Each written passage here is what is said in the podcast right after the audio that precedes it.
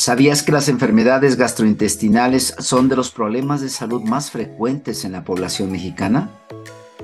Vamos a ver ahora cómo prevenir las enfermedades gastrointestinales.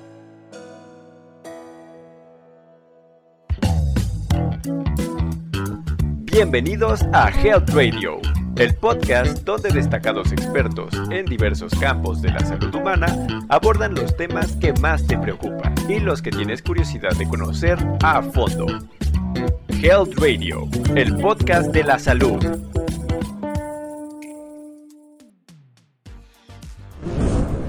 ¿Cómo prevenir las enfermedades gastrointestinales?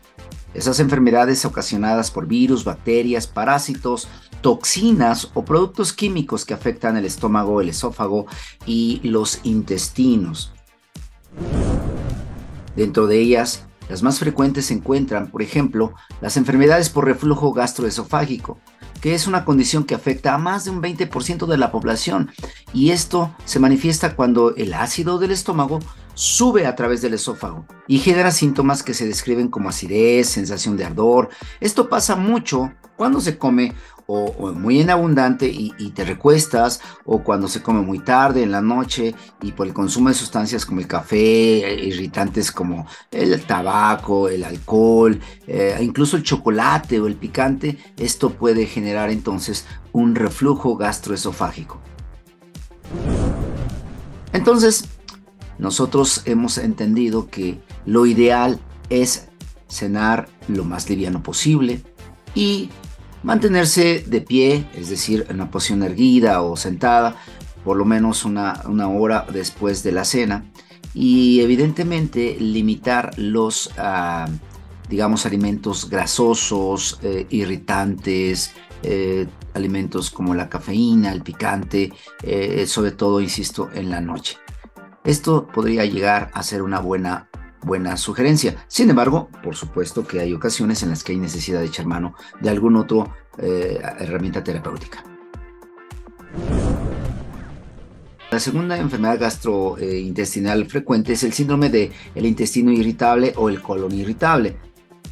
El colon es un, eh, digamos, eh, término que se le ha dado a esta serie de patologías, que es en realidad un síndrome, porque contiene muchos signos y síntomas, y esto incluye eh, situaciones como dolor, eh, distensión abdominal por más de tres días, además está asociado a cambios en la frecuencia de, las micciones eh, o de, de, ir al baño, puede haber em, diarrea o incluso estreñimiento, dolor intenso y una sensación de, llenura, de plenitud excesiva. La verdad es muy irritante esta, situación y bueno, pues es importante hacer cambios también a, a los hábitos higiénico-dietéticos. Hay enfermedades también como la enfermedad celíaca que afecta más o menos a un porcentaje de la población pequeño, pero también es una enfermedad que incluso tiene un componente inmunológico por una respuesta al gluten contenido en las harinas de trigo, centeno y cebada. Esta respuesta se puede manifestar pues de manera muy variada, como diarrea, vómito, hinchazón, entre otros que la pueden hacer fácilmente confundible con el colon irritable, aunque son cosas totalmente diferentes. El único tratamiento efectivo pues es la dieta o la alimentación sin gluten, dieta que no contiene eh, este, este, este componente y pues es importante que esta eh, dieta libre de gluten debe estar asesorada por supuesto por un eh, nutriólogo o nutricionista capacitado.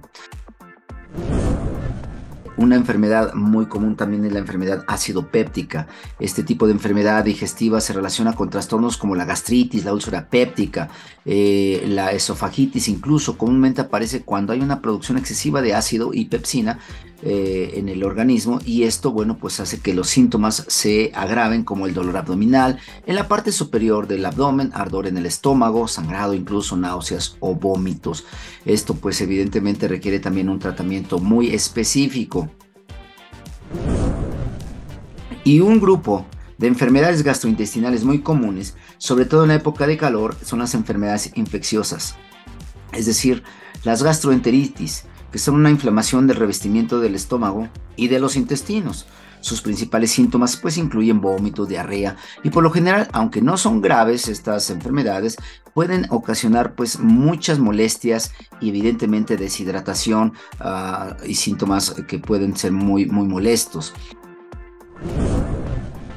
Hay enfermedades muy son más serias como el cólera, que es una infección eh, más, más seria producida por una bacteria, eh, o la salmonela, que se puede encontrar en varios alimentos, como en las carnes de pollo, res, cerdo, en los huevos, frutas o vegetales contaminados, y esto podría traer una infección mucho más seria. Incluso las amebiasis son enfermedades intestinales causadas por el parásito llamado entamueba histolítica. Todas estas producen síntomas comunes como la diarrea, el vómito, los cólicos, la distensión, la flatulencia o gases y también podría ser que se puedan agravar en un momento dado. Durante la temporada de calor generalmente aumentan estas enfermedades debido al incremento de la temperatura. Eh, estos padecimientos de hecho son causados principalmente por bacterias, virus o parásitos. Incluso eh, durante la temporada de calor generalmente aumentan estas enfermedades debido al incremento en la descomposición de algunos alimentos donde pues por la mala refrigeración, la mala higiene o la mala conservación estos alimentos pueden ser como caldos de cultivo para que se genere una proliferación excesiva de estas bacterias o de estos parásitos. Estos microorganismos entran al cuerpo pues por medio de los alimentos o del agua contaminada y proliferan estas temperaturas que generalmente son por arriba de los 30 grados. Los alimentos o bebidas pueden ser contaminados entonces por estos hábitos higiénicos inadecuados y, debemos entonces de fomentar mucho ah, acciones como el lavado de manos, la refrigeración correcta, por ejemplo, vamos a evitar esto si tenemos higiene en la preparación de los alimentos de manera estricta, eh, evitar comer en lugares ambulantes o en condiciones insalubres, lavarse bien las manos antes de comer, después de ir al baño, tomar agua hervida, clorada o eh, bien embotellada, eh, lavar o desinfectar las frutas, las verduras, freír o cocer muy bien los alimentos, sobre todo carnes, pescados y mariscos, refrigerar los alimentos muy bien para evitar su descomposición, eh, no consumir alimentos caducados, evidentemente, lavar bien los utensilios con los que se preparan los alimentos, tomar al menos dos litros de agua diariamente y tapar adecuadamente los botes de basura. Un elemento más, evidentemente, para tener buena fortaleza en nuestro eh, sistema inmune e intestinal es pues cuidar la microbiota o la flora intestinal, pues eh, entendemos que la flora intestinal eh, es una barrera, es una defensa para nuestro organismo. Entonces, eh, el camino para mejorar la microbiota intestinal es a través de la alimentación eh, saludable, incorporando prebióticos y probióticos y así lograr un equilibrio mucho más adecuado. Entendamos como que los prebióticos son alimentos que fomentan eh, la, producción de, las bacterias benéficas en, el interior de nuestro intestino y estos son eh, alimentos pues, generalmente ricos en fibra soluble, principalmente pues pueden ser alimentos que en un momento dado pueden ser frutas, verduras, cereales integrales y algunas legumbres.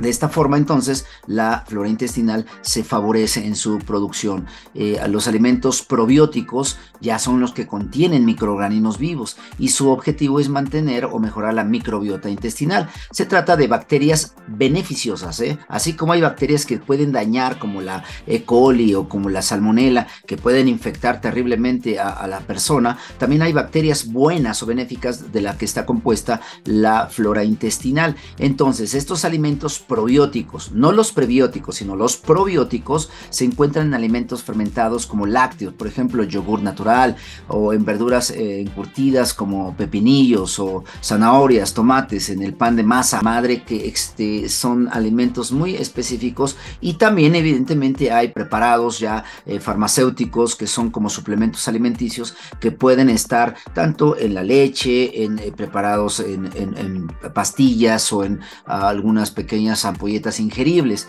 Eh, estos alimentos fortalecen, por supuesto, la microbiota y esto ayuda a que se fortalezca las defensas en contra de estas enfermedades gastrointestinales, incluyendo las enfermedades acidopépticas, como dijimos, la gastritis o el colon irritable, que en un momento dado pueden tener componentes también microbacterianos como la eh, famosa Mycobacter pylori. Entonces todo esto de verdad nos ayuda a tener una mejor eh, salud intestinal. Así que por favor cuidemos nuestros intestinos, nuestra, nuestra flora intestinal y cuidemos nuestros, nuestra forma de alimentación en estos días de calor. Que tengas un excelente día, espero haya servido mucho esta información. Esto fue Health Radio. Muchas gracias por acompañarnos. Te esperamos en el próximo capítulo del podcast, con más información especializada, invitados, novedades y sorpresas en temas de prevención y cuidado de salud humana. No olvides darle a like a nuestra página para mantenerte informado de todas las novedades que estamos preparando. Y compártela con tus amigos para que hagamos una comunidad saludable. Hasta pronto, cuídate mucho.